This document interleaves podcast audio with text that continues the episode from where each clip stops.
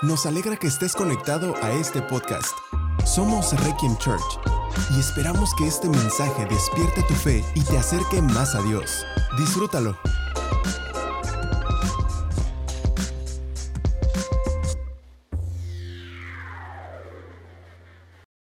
Ve conmigo a Primera de Samuel, capítulo 28.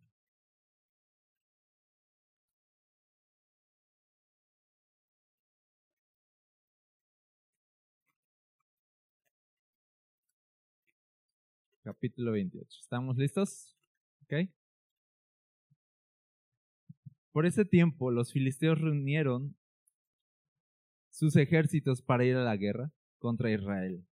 El rey Aquis le dijo a David, se espera que tú y tus hombres salgan conmigo a la batalla. Recuerda que David está con los filisteos aquí, está viviendo entre ellos, ha estado haciéndoles creer que está peleando por ellos, y ahora los filisteos van contra Israel y se va a ver ahora así como de a ver a quién eres leal, ¿no? Entonces les dice, espera que, que a nuestro lado, ¿no? Muy bien, acordó David, ahora comprobarás tú mismo lo que podemos hacer. Después Aquis le dijo a David, te haré mi guardaespaldas personal de por vida. Durante ese tiempo Samuel había muerto y todo Israel había hecho duelo por él. Fue enterrado en Ramá, su ciudad natal. Saúl había expulsado del territorio de Israel a todos los mediums y a todos los que consultaban los espíritus de los muertos. Los, los, filisteos montaron su campamento en Sunem y Saúl reunió a todo el ejército de Israel y acampó en Gilboa. Cuando Saúl vio el inmenso ejército filisteo tuvo miedo y se aterrorizó. Entonces le preguntó al Señor qué debía hacer, pero el Señor rehusó contestarle, ya fuera por sueños o por sorteo sagrado o por medio de los profetas. Así que Saúl les dijo a sus consejeros, Busquen a una mujer que sea medium para ir a preguntarle, para ir y preguntarle qué hacer. Sus consejeros le respondieron, hay una medium, medium en Endor. Entonces Saúl se disfrazó con ropa común en lugar de ponerse las vestiduras reales y fue a la casa de la mujer por la noche, acompañado de dos de sus hombres. Tengo que hablar con un hombre que ha muerto, le dijo. ¿Puedes invocar a su espíritu para mí? ¿Está tratando de que me maten? preguntó la mujer. Usted sabe que Saúl ha expulsado a todos los mediums y a todos los que consultan los espíritus de los muertos. ¿Por qué me tiende una trampa? Pero Saúl le hizo un juramento en el nombre del Señor y le prometió, tan cierto como que el Señor vive, nada malo te pasará por hacerlo. Finalmente la mujer dijo, bien, el espíritu de quien quiere que invoque. Llama a Samuel, respondió Saúl. Cuando la mujer vio a Samuel, gritó, Me engañó, usted es Saúl. No tengas miedo, le dijo el rey, ¿qué es lo que ves? Veo a un Dios subiendo de la tierra, dijo ella. ¿Qué aspecto tiene? preguntó Saúl. Es un hombre anciano envuelto en un manto, le contestó ella. Saúl se dio cuenta de que era Samuel y se postró en el suelo delante de él. ¿Por qué me molestas llamándome a regresar? le preguntó Samuel a Saúl. Porque estoy en graves dificultades, contestó Saúl. Los filisteos están en guerra conmigo, y Dios me ha dejado y no me responde ni por medio de profetas, ni por sueños. Entonces te llamé para que me digas qué hacer. Pero Samuel respondió, ¿por qué me preguntas a mí? Si el Señor te abandonó y se ha vuelto tu enemigo. El Señor ha hecho exactamente lo que dijo que haría. Te ha arrancado el reino y se lo dio a tu rival David. Hoy el Señor te ha hecho esto porque rehusaste llevar a cabo su ira feroz contra los amalecitas. Además, el Señor te entregará a ti y al ejército de Israel en manos de los filisteos, y mañana tú y tus hijos estarán aquí conmigo. El Señor derribará al ejército de Israel y caerá derrotado. Entonces Saúl cayó al suelo, cuán largo era, paralizado por el miedo a causa de las palabras de Samuel.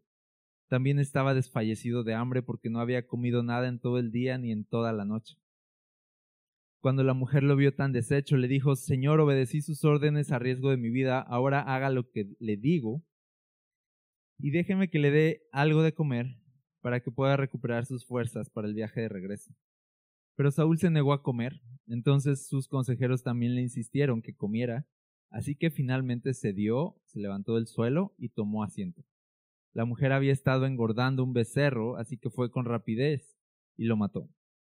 Tomó un poco de harina, la amasó y horneó pan sin levadura. Entonces les llevó la comida a Saúl y a sus consejeros y comieron. Después salieron en la oscuridad de la noche. Uh, ah, no es cierto.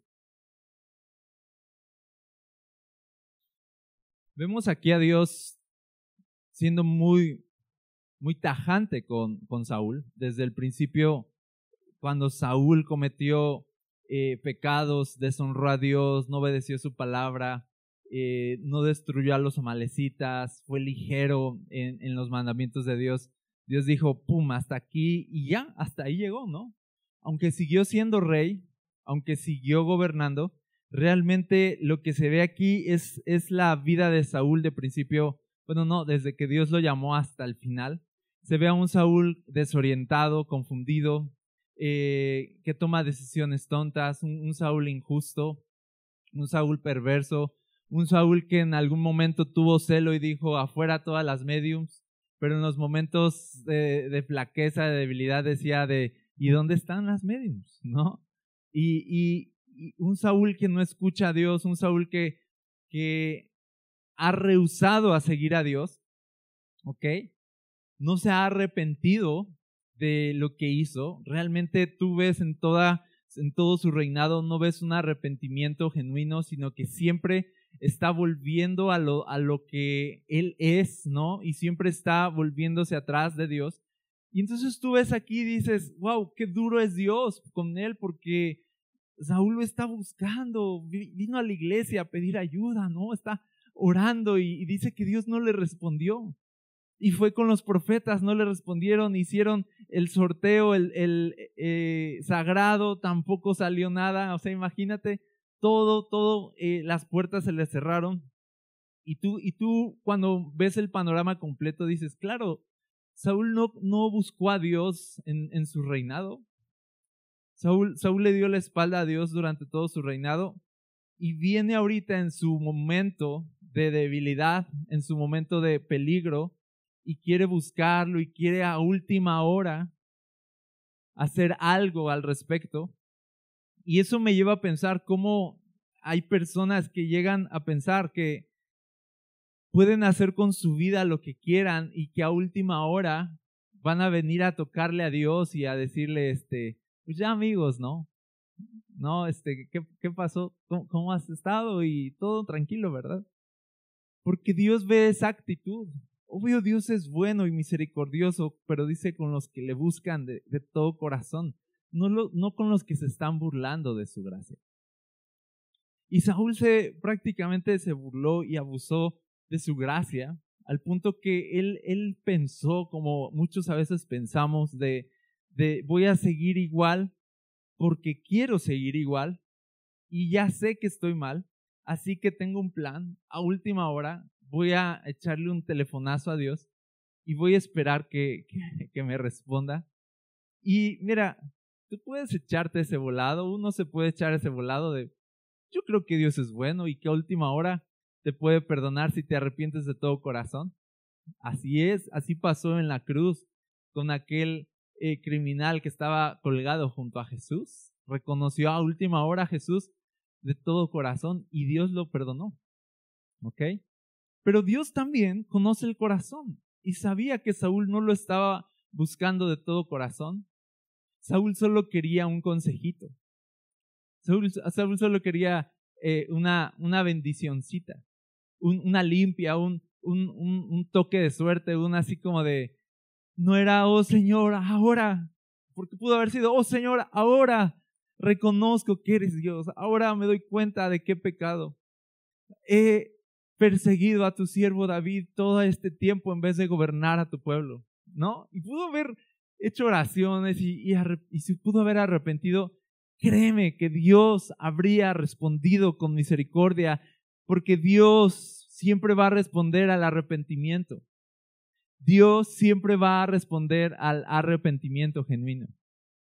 ¿Ok? Pero Dios no puede ser engañado también. Dios sabe cuando estás arrepentido o Dios sabe cuando estás aparentando. ¿Te acuerdas de Jacob y Esaú? ¿Cómo Esaú vende su primogenitura? ¿Te acuerdas por un plato de lentejas? Y que dice la Biblia que en ese momento, ¡pum! Dios dice, pues ya, hasta aquí. perdiste tu bendición, perdiste tu lugar y ya no hay más Esaú. Y dice que Esaú cuando se da cuenta de lo mismo, de Dios ya, ya acabó conmigo, dice que Esaú trató de arrepentirse, ¿recuerdas? Dice que procuró con lágrimas arrepentirse. O sea, como que empujó fuerte así, ah, tiene que salirme una lágrima, ¿no? Trató de, llorar, trató de que sus lágrimas le dijeran a Dios algo distinto a lo que su corazón realmente sentía. Y dice, procuró arrepentirse, pero ¿qué? Pero no pudo. Esa es una cosa bien grave en el mundo, de que sí hay gracia, hay perdón, el amor de Dios nos quiere salvar, pero ahí está otra cosa en nosotros que se resiste tanto a Dios. Y que a pesar de que tenemos una oportunidad tan grande de caminar con Cristo, de todas maneras elegimos nuestro propio camino y nos rehusamos a cambiar.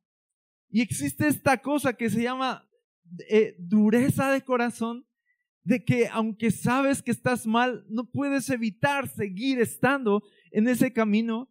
Por lo tanto, el arrepentimiento genuino es nuestra única posibilidad de verdad de volvernos a Dios y de que Dios se vuelva a nosotros.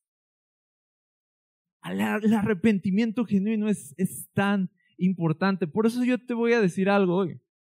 No le des espacio a pecados pequeños o asuntos que tú dices es insignificante, porque aún esas cosas pequeñas con el paso del tiempo van a endurecer tu corazón a gran escala. Así es como uno se descuida. Se da espacio, se da permisos, empieza a descuidar su relación con Dios, empieza a deshonrar a Dios poquito, otro poquito. Ah, al cabo la gracia, al cabo la gracia está ahí. ¿Y sabes qué pasa? Que con el tiempo, cuando ya hemos vivido una vida endurecida y llegue el momento de enfrentarse con la realidad, con los filisteos, con que son más numerosos que tú, con que la vida ya te rebasó y quieras decir, ahora sí quiero arrepentirme, nos vamos a topar con la dura realidad de que la necedad ha hecho estragos con nosotros y nuestro corazón está tan duro que a veces no, no vamos a poder arrepentirnos a última hora como tenemos planeado. Uno va caminando día a día con Jesús. Dice la Biblia, toma tu cruz cada día y sígueme. No dice cada tercer día, no dice cada quincena, toma tu cruz, sino cada día ríndete a Jesús. Cada día doblega tu corazón ante Él. Cada día reconócelo. Cada día humíllate, cada día pide perdón por tus pecados. No dejes que, que pase el tiempo y pase y pase el tiempo y llegue un punto donde tu corazón se ha endurecido tanto que ya no atinas en oír a Dios y ya no atina tu corazón en responder a Dios. Eso es lo que le pasó a Saúl. No fue un, un momento duro de Dios contra él, como de, ah, su Dios, hazle caso. No fue una vida de Saúl rechazar a Dios. cuando hacemos la pregunta, ¿fue muy duro Dios con Saúl? Yo te diría, todo lo que hizo Dios, perdón, todo lo que hizo Saúl posterior a la decisión de Dios de cortarlo, de ya no vas a ser el rey tú, vas a ser otra persona, lo que hace Saúl en respuesta a ese juicio, a esa justicia aplicada de Dios, lo que hace Saúl en respuesta solamente revela que Dios no estaba equivocado con respecto a él. ¿Vas conmigo? O sea, Saúl respondió mal a eso y eso solo reveló que Dios tenía razón. Fue muy duro Dios con él, no le dio chance y es así de, de, mira lo que sucede después de que Dios lo confronta, se enoja, elige deshonrar a Dios más veces, elige vivir apartado de Dios y prácticamente esa vida sin Dios revela que Dios tenía razón al haberlo quitado. ¿Vas conmigo? Si Saúl hubiera sido un buen rey después de eso, ¿qué tal? si hubiera dedicado su vida a servir al pueblo en vez de perseguir a David, eh, no sé, hubiera hecho cosas pues, honorables ante Dios. otra, otra historia sería, y, ahí podríamos decir, hey, hey, pobre Saúl le echó ganas, pero pues, Dios fue bien duro. No, no, no, Dios no se equivoca. Saúl nunca cambió. Cuando Saúl desobedeció la palabra aquella vez, Dios vio una actitud en Saúl sin retorno. Es bien feo eso, pero existe. Dios ve en nuestro corazón cuando hay actitudes sin retorno. Dios puede ver eso. Esto espanta un poco, pero Dios puede ver en un corazón que cuando un corazón ya no se va a arrepentir. Actitudes sin retorno. Y Dios supo eso cuando aquel día le dijo a Saúl, ya Saúl, ya no vas a ser el rey.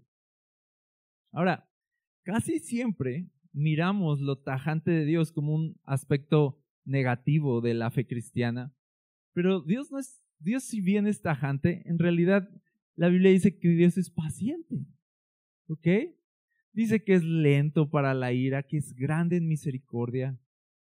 En general podría decirse que Dios siempre está aguardando por el arrepentimiento de las personas. Incluso ahora Cristo murió en la cruz y a pesar de que las personas rechazan a Jesús, dice la Biblia que Dios quiere que todos se arrepientan, todos procedan al, arrepentimiento. Y por eso Jesús no ha regresado porque está esperando que cada vez más y más personas tengan la oportunidad de arrepentirse y volver a Él. Así que Dios es bueno. Además dice la Biblia que Dios para guiarnos al arrepentimiento lo hace siendo bondadoso con nosotros. y ese es, su, ese es su arma letal de Dios, la bondad y la gracia. Dios quiere cambiarte, va a ser bueno contigo, te va a mostrar misericordia, para, pero no en el sentido de yo apruebo tu vida así de pecado, sino en el sentido de yo te amo aún en tu pecado, pero quiero cambiarte de eso.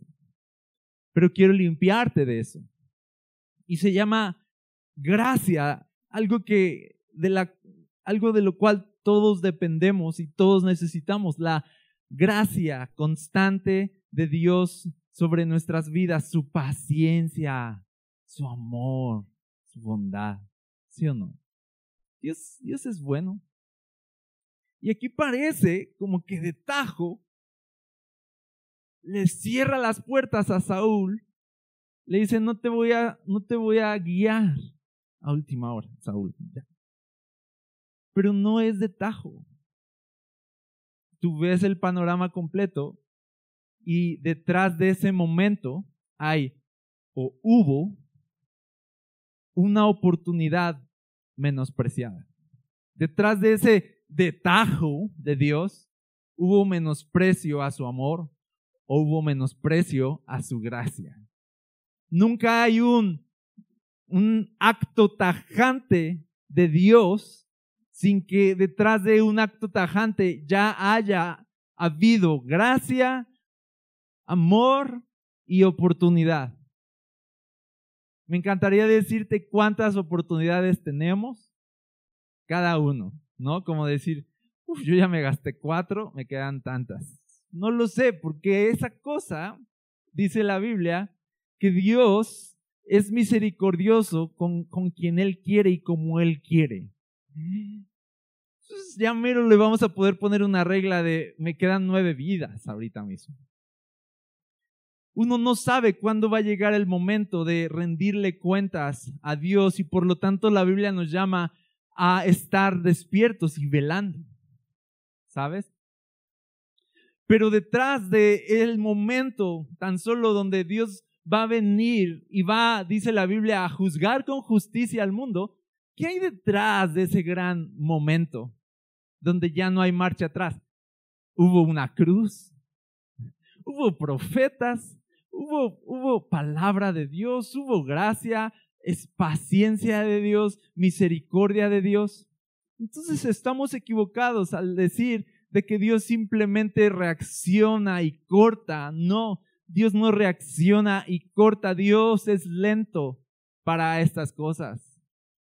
Tan es lento para este tipo de cosas que ya pasaron dos mil años desde que dijo que iba a venir a ponerle fin a esto, porque dice la Biblia, está aguardando que el mundo proceda a arrepentirse, escuche de su gracia y venga en arrepentimiento y sean transformados de sus vidas pasadas y de su pecado. Entonces, detrás de, la, de los actos tajantes de Dios o los actos justos de Dios, o detrás de, incluso voy a decir, la, la severidad o radicalidad de Dios, siempre hay gracia. ¿Ok? El asunto es que a veces nos olvidamos de que la gracia es para arrepentimiento y no para seguir igual. Y esto es a lo que muchos han llamado el abuso de la gracia. ¿Qué es el abuso de la gracia? Cuando uno se olvida de temer a Dios y guardar sus mandamientos, como dijo Proverbios, ¿te acuerdas? Eso es el todo del hombre.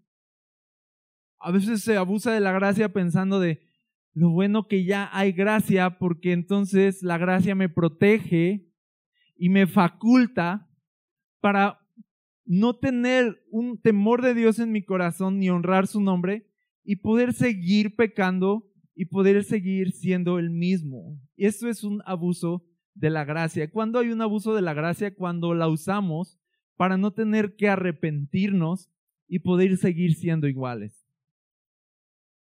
Cuando la usamos para moldear nuestra mente a un cristianismo a lo mejor más ligero, sin obediencia a Dios, sin honor a su nombre, sin temor de Dios, estoy abusando de la gracia, porque la gracia es para transformación, siempre es para transformación, no es para solapar mi vida tal y como está. ¿Vamos juntos? Ahora, supongamos que una persona va a abrir un negocio, invierte en él y, ama mucho a un amigo y le dice, ¿sabes qué? Ya sé que estás necesitado, vente a trabajar conmigo, voy a abrir un negocio. Y el amigo no pone nada, pero son amigos, así que lo invita, le pone, es un negocio bien, bien padre, no sé, Google, ¿ok? Y le pone ahí su oficina a su amigo y lo nombra ejecutivo, le pone su resbaladilla ahí, tipo Google y todo, ¿no? O sea, eh, lo trata bien, le da una oportunidad, ¿ok? Y pum, abren la empresa y de pronto el amigo rápidamente empieza a tener comportamientos, voy a decir, abusivos dentro de la empresa. No sé, llega tarde, siempre llega tarde, no, no, no entrega buenas cuentas, algunos días de plano no llega, casi siempre se va antes de la hora. ¿Ok? Y empieza a abusar, empieza eh, bien rápido, empieza a abusar de, de, la confianza de su amigo. ¿Por qué se comporta así esta, esta persona? Se comporta así porque se apoya del hecho de que el jefe es su amigo. Y eso es a lo que nos referimos con abuso de la gracia. El dueño de esta empresa naturalmente le, va a pedir a su amigo que busque otro trabajo. Hey, estás abusando de mi confianza y no es sano para la empresa que yo te deje hacer lo que tú quieras. Así que nada más estuvo dos semanas, ¿no? Tenía su oficina, ya le habían puesto el, el, este, en la puerta así de, eh, licenciado eh, Rodrigo eh, Wilson, ¿ok? Rodrigo Wilson Hernández. Y entonces, y, ya tenía todo, estaba bien montada la, todo, toda su vida ahí. Y en dos semanas se termina. Y algunos dirían, oye, son dos semanas, dale, dale una oportunidad de demostrar que puede hacer las cosas mejor, pero el dueño es firme y dice, voy a cortar esto de tajo, porque es, o sea, la amistad no está funcionando. El amor que le tengo, lo bondadoso y paciente que soy con él, no le está haciendo bien, solo está perjudicando cada vez más a la empresa y a su, y su propia vida. No va a haber crecimiento realmente eh, laboral en esta empresa con esa actitud. ¿Actitud de qué? De abuso. ¿Ok? Y luego ya se fue el licenciado Rodrigo. Y, y, se crean los bandos en la empresa así de, ah, ¿no? El dueño fue muy duro. existe ese bando. Los que piensan que el dueño fue duro, no hubo gracia, dicen unos. No, no hubo gracia de parte de... Y otros dicen, no, es que sí, el amigo, la verdad, abusaba de la confianza, abusaba de la gracia. Ahora, en el caso de la fe cristiana, tenemos un jefe súper bueno. ¿Sí o no? Es nuestro amigo, es nuestro salvador. O sea, yo puedo decir, ¿ves a, e, ves a aquella persona? Él dio su sangre por mí.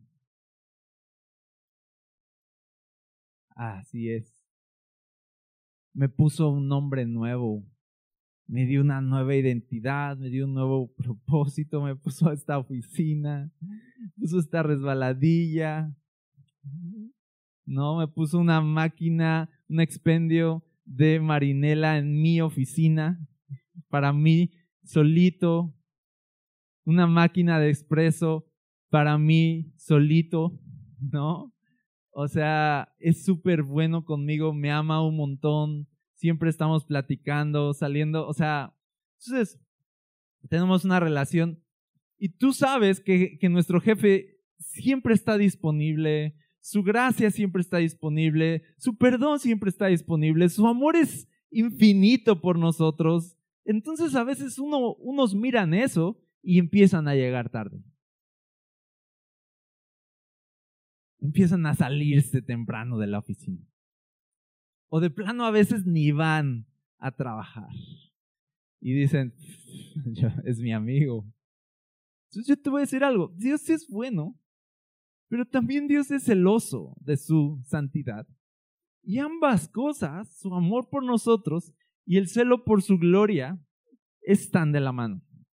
Tan es así que cuando el Salmo 23 dice que Dios es nuestro pastor, Jehová es nuestro pastor, nada nos faltará en lugares de delicados pastos, nos pastoreará y junto a aguas de reposo nos, que diga, siempre lo digo mal ya, ya lo, ya lo estoy olvidando, tengo que volver a leerlo. Yo, mi pastor, nada me faltará en lugares delicados pastos, me voy a descansar. Junto a aguas de reposo me pastoreará, confortará mi alma, me guiará por sendas de justicia por amor de su nombre. Todo eso que acabo de decir de la oficina, todo bonito y me trata súper bien y aquí es mi amigo, nada me falta, todo eso dice que lo hace por amor a su nombre. Sí me ama Dios, pero Dios ama su propia gloria. Y las dos cosas van juntas. Como Dios ama su propia gloria, entonces me ama a mí. Y si yo trato de despegar eso y decir, Dios me ama a mí, ¿qué le hace que yo deshonre su nombre?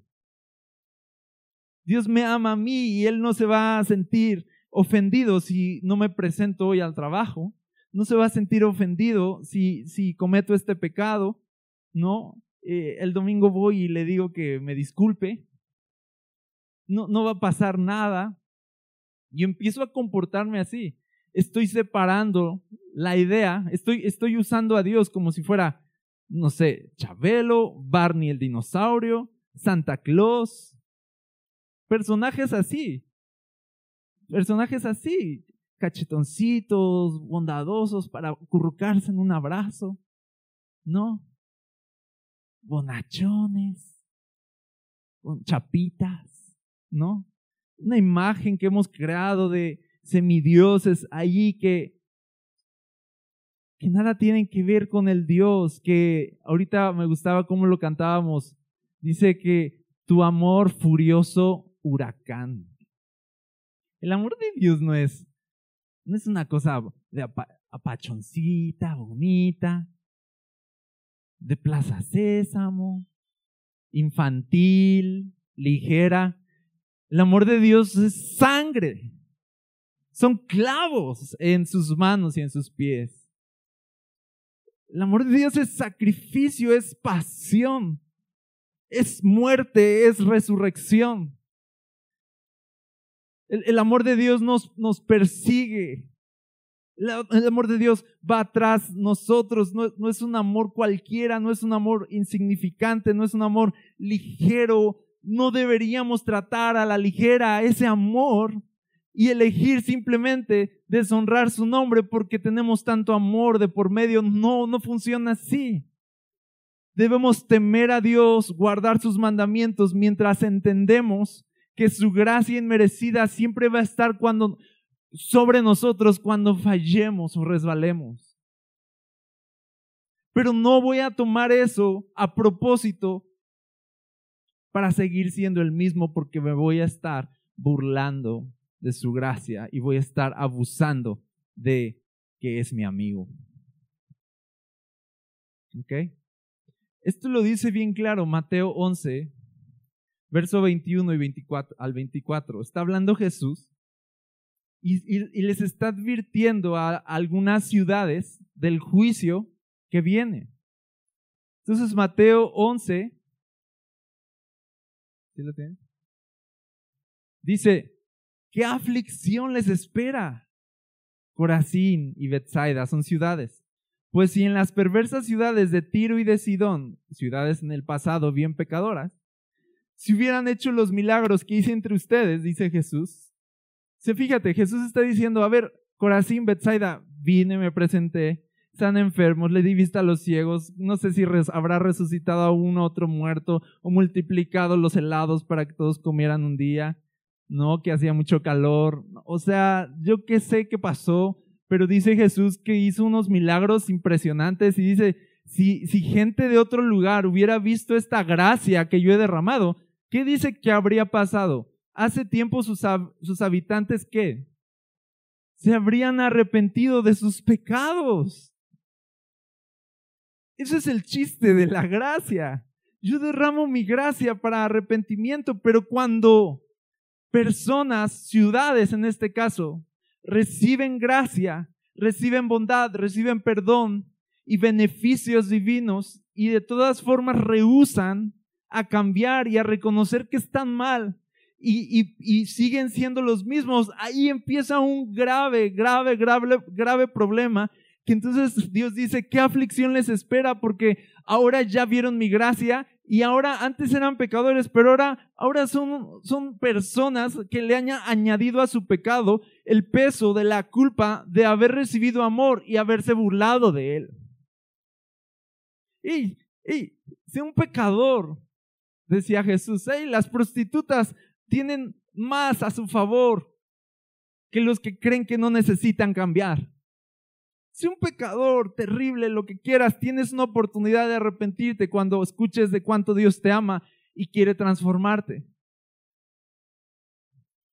Pero no seas una persona que se aprovecha de tanta gracia y decide, y decide seguir igual.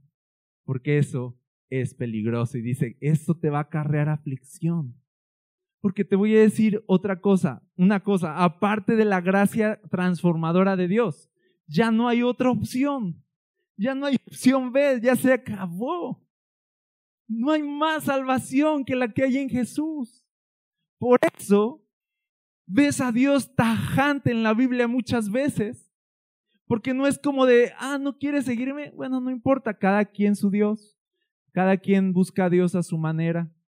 Va, hay muchos caminos, no solo soy yo, tampoco es que me crea, ¿ok? Ahí te veo en el cielo por el camino que tú elijas. No es así, o sea, Dios sabe de, yo soy el camino, yo soy la verdad, yo soy la vida y soy la única opción. Y si tú rehusas a responder a la única opción, ya no hay más esperanza, sino solamente te espera, dice aquí, aflicción. A menos que respondamos al amor a la amistad, a la gracia transformadora de Jesús y digamos, perdóname, dice aquí. Se habrían arrepentido de sus pecados si ya hubieran visto mi amor. La gente se derrite por eso. Y se habrían vestido con ropa de tela áspera en señal de humildad, de humillación, y se habrían echado ceniza sobre la cabeza en señal de remordimiento. Luego el verso 3, 23 dice, ¿y ustedes los de Capernaum serán honrados en el cielo? No, descenderán al lugar de los muertos. Pues si hubiera hecho en la perversa ciudad de Sodoma los milagros que hice entre ustedes, ¿te acuerdas? Sodoma, Gomorra. Pero dice Jesús, si en Sodoma yo hubiera aparecido y hubiera hecho milagros y derramado mi gracia, se arrepentían. Dice Capernaum, cuidado, porque ya viste mi gracia y estás abusando de ella.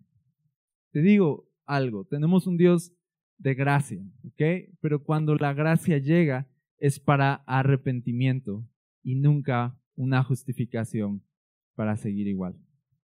Ahora, el amigo se fue, lo despiden, ¿verdad? Nada, y no se va contento, ¿ok? Se va enojado. Y en vez de arrepentirse y decir, la verdad sí me pasé, la verdad me pasé listo, y reconocer y humillarse, en vez de eso se enoja. Imagínatelo, porque pues, sé que. Y empieza a hablar mal de su amigo. Es un desgraciado. quién, quién se cree? Ya solo porque tiene su empresa de Google, ni va a funcionar eso. ¿No? Eso pasó hace años. Ni va a funcionar eso. La gente siempre va a querer buscar las cosas en la sección amarilla. Ir a la biblioteca. ¿No? Entonces, empieza a hablar mal, empieza a juzgar a su amigo, ¿no? Y antes de irse incluso se lleva cosas de la oficina que le montó. El cuadro aquel del caballo, blanco que le había dado, se lo empieza a embolsar, artículos de papelería, ¿no? Empieza a agarrar las cosas, ¿no? Se lleva la máquina de expreso, por supuesto, y empieza a hacer cosas, y, es más, incluso, ¿sabes qué hace? Empieza a rayar las paredes, como niño chiquito, y luego deja cerrado con llave su oficina, nada más por molestar, y se lleva la llave. ¿Ok? Son cosas verídicas. Yo estoy hablando cosas verídicas. Son cosas que pasan. ¿Y qué pensarías de la actitud de este amigo? ¿Pensarías que, sí, pues es que pues lo despidieron, obviamente actuó en respuesta a haber sido despedido. Si no lo hubieran despedido, si lo hubieran tratado bien, pues él no habría hecho todas estas cosas feas. Esa es una forma de pensar. O más bien, este es el asunto. Él era así de malo y aunque siguieran tratándolo con gracia, jamás iba a cambiar. Incluso su actuar ante el haber sido despedido solo dejó ver que haberlo despedido fue acertado, porque si en la gracia fue malo, en la justicia lo, lo es aún más.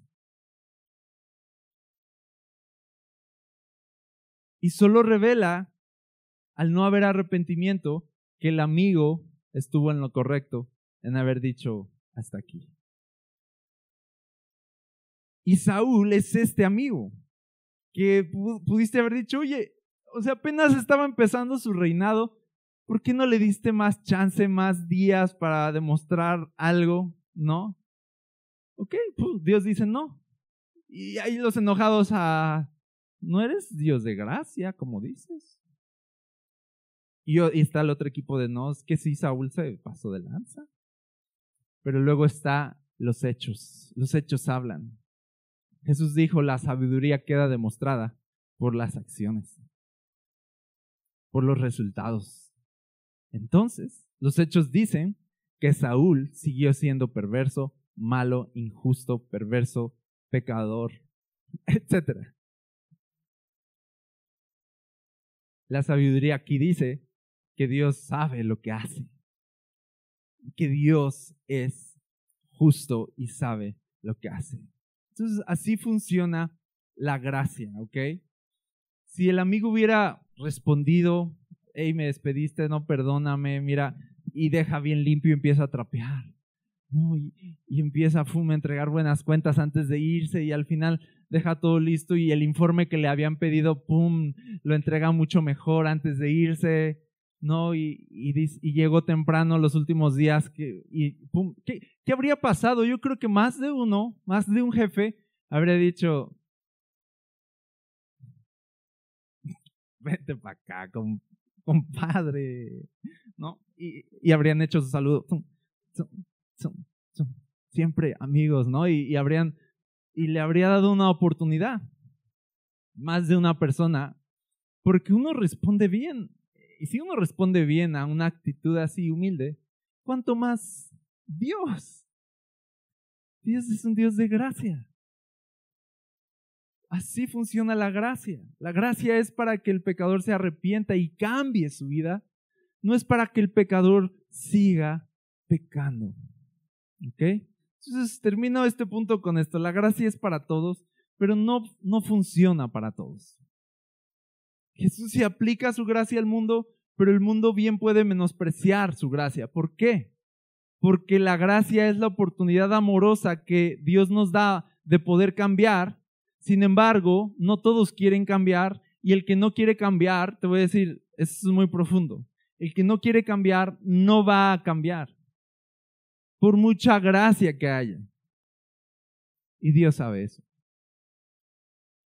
La gracia es para todos, pero no funciona para todos. Unos la van a disfrutar y ser transformados y otros van a abusar de ella. Este es Saúl, alguien que abusó de la gracia. Y luego, en su peor momento, Saúl, ya en su desesperación, busca a una, a una medium. Yo quiero, quiero como que recordarte un poquito como que este es un déjà vu, porque te acuerdas cómo comenzó la historia de Saúl, cómo aparece Saúl en la historia de Samuel. Está buscando a un profeta para que le diga dónde están sus burras o burros, no me acuerdo qué era. ¿Te acuerdas de eso? Y iba buscando al profeta, buscando dirección, el joven y apuesto y alto Saúl, ¿no? No es nadie Saúl, pero va buscando la dirección de Dios. Se encuentra con Samuel y Samuel ya lo estaba esperando. Lo invita a pasar a su casa. Le tenía reservado el mejor asiento y le tenía reservado el mejor corte de carne porque quería honrarlo. Le da el mejor corte de carne, le revela la palabra de Dios, el propósito de Dios para su vida, ¿no? O sea, es un momento bien especial de, que está viviendo Saúl, de, de la gracia de Dios de manera inesperada derramándose sobre él. Así empezó. Y ahorita es lo mismo, pero diferente. Ahorita va en la oscuridad de la noche, disfrazado, buscando dirección profética otra vez pero ahora ya no la está buscando de parte de Dios, la está buscando a través de una medium. Debo aclarar que una medium y los que invocan espíritus invocan a los muertos era algo que se practicaba tan, tan fuerte y era tan común que Dios en Levítico y en la ley ya les había dicho que esa práctica de las naciones vecinas no la copiaran ellos porque era una abominación delante de Dios. Era, era claro, por eso Saúl ya había echado a las mediums de Israel, ¿no?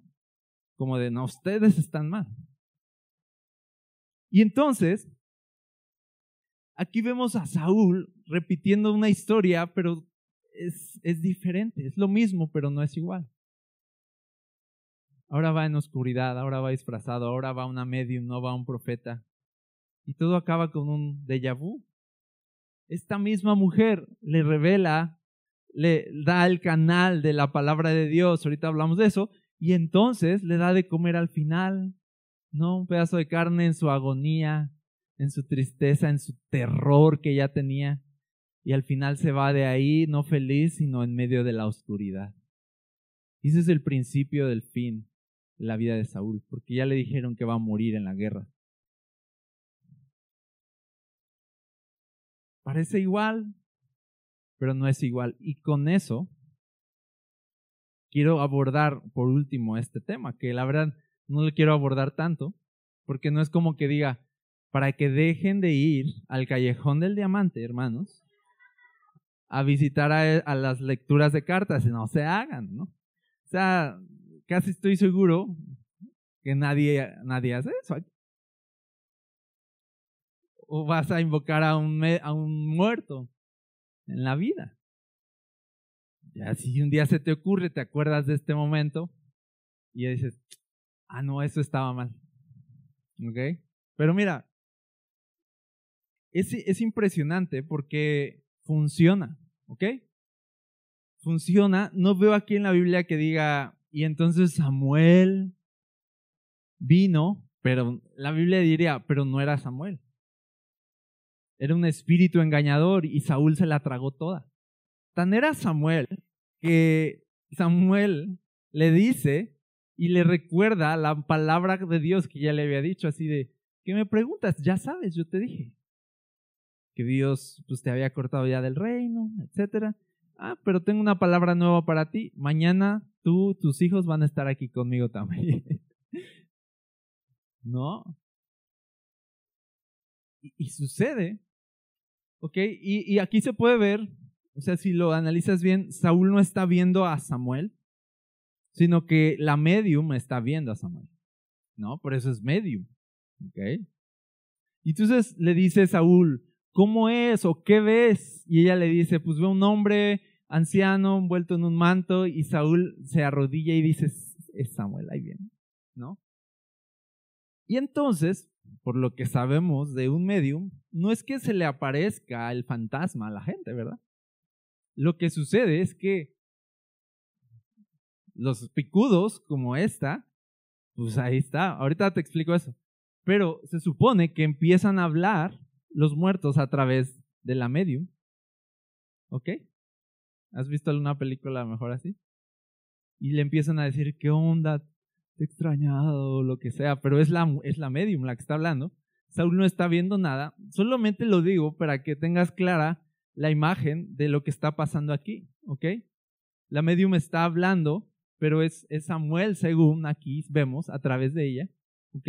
Saúl no está viendo nada, no está la figura de Samuel ahí.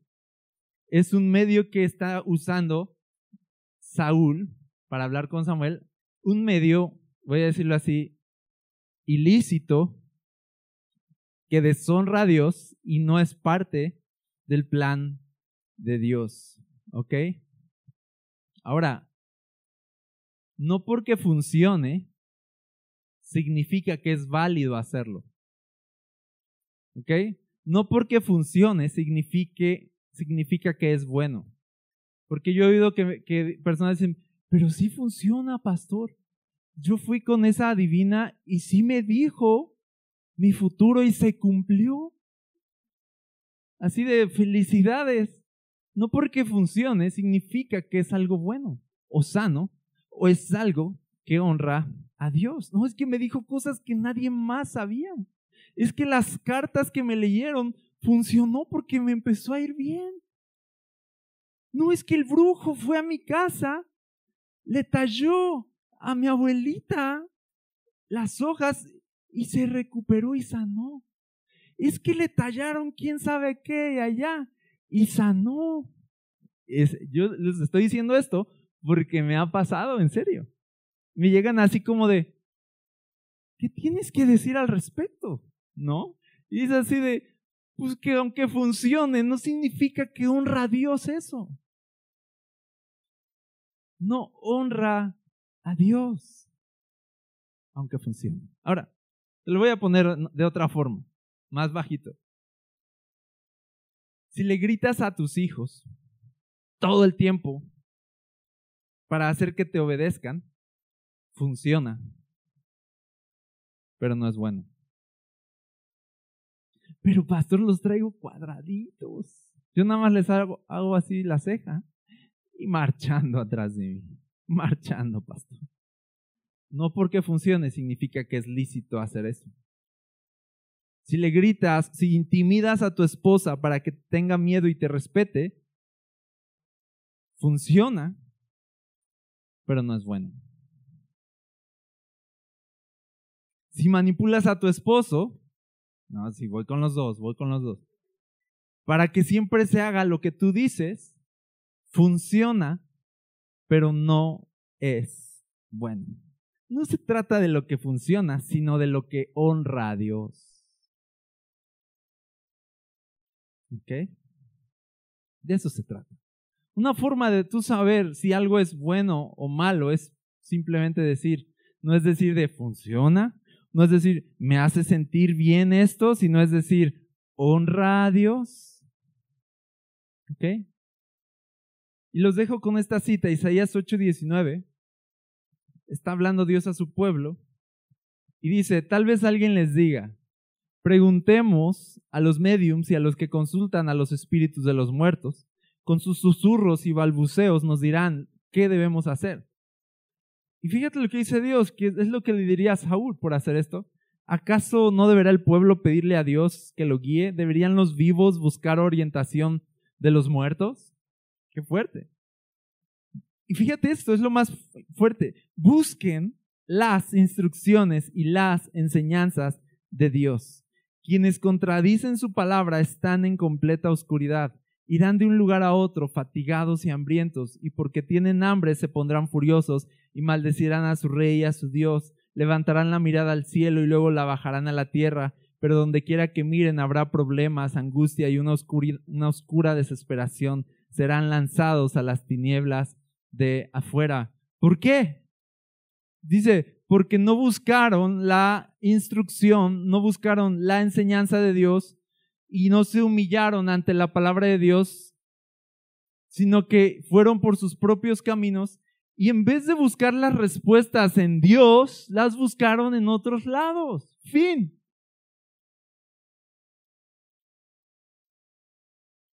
¿Tienes dudas de tu vida? ¿Tienes dudas de quién eres, tienes, tienes dudas de tu propósito, tienes dudas del plan de Dios para tu vida, no sabes qué hacer ante un problema determinado, yo te pregunto, ¿dónde estás buscando las respuestas? Porque yo, yo veo aquí que la Biblia dice, busca las instrucciones y las enseñanzas de Dios, punto. Cuida de que tu corazón no se desvíe a buscar en cualquier lado solo porque funciona. Cuida que tu corazón no esté siendo adoctrinado simplemente por lo que ves en tu celular, por lo que otros dicen y que no tiene nada que ver con la palabra de Dios. Aquí dice, busquen a Dios, busquen su instrucción, busquen sus enseñanzas, porque si tú buscas en otro lado, posiblemente va a funcionarte, posiblemente te va a sonar bien, vas, van a suceder cosas, posiblemente te vas a sentir aliviado por un momento, pero ese no es el plan de Dios, no porque te esté yendo bien, no porque te esté funcionando, no porque estés prosperando, significa que Dios está agradando. La respuesta no es, miren cuánto dinero tengo, se ve que Dios me ama. Miren, Samuel sí apareció y vino y habló conmigo. Está bien los mediums. No, no es eso, es, es, no es, es poder decir, mi vida honra a Dios mi estilo de vida honra a Dios y se somete a Él. Esa es la pregunta. Buscamos a Dios en toda nuestra confusión y en todas nuestras preguntas. Buscamos su palabra en toda la confusión y en todas nuestras preguntas. Porque no hay otro camino, no hay otra verdad, no hay otra respuesta fuera de Jesús mismo. Y si Jesús no es, la, no es la respuesta que estamos encontrando, entonces estamos, dice aquí, en completa oscuridad.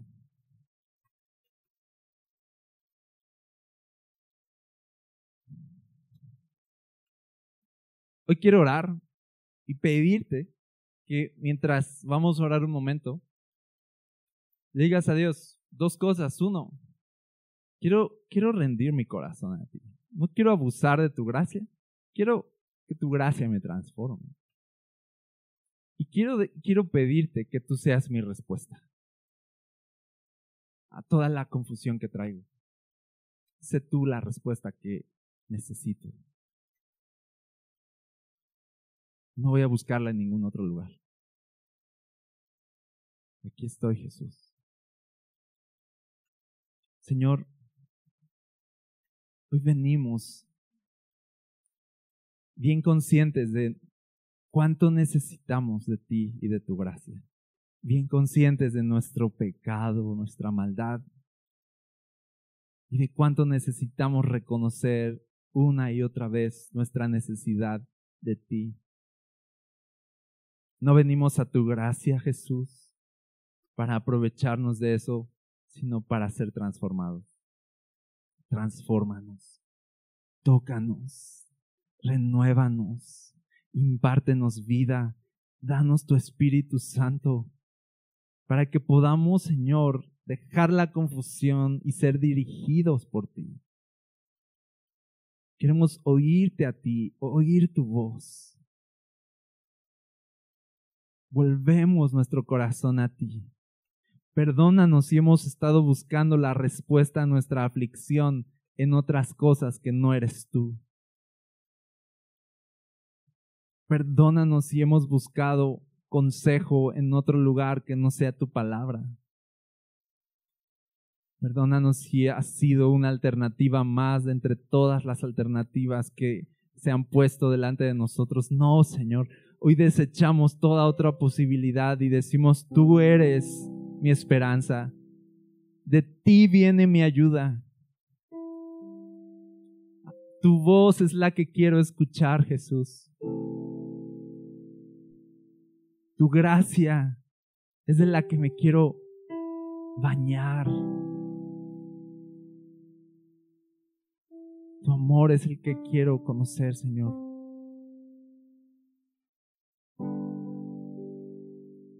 Para nosotros no hay otra cosa, no hay otra persona. Tú eres Jesús. Tú eres el único.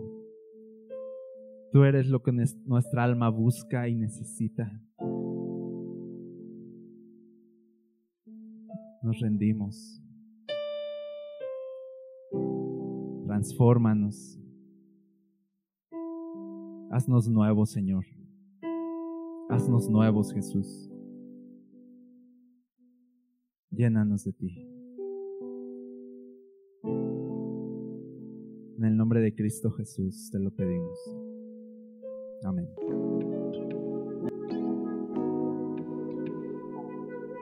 Gracias por conectar con nosotros. Si deseas más contenido como este, encuéntranos como Requiem Church en redes sociales o visita nuestro sitio web requiem.church. Oramos para que en donde quiera que estés, Dios siga trayendo ánimo y esperanza a tu corazón. Dios te bendiga.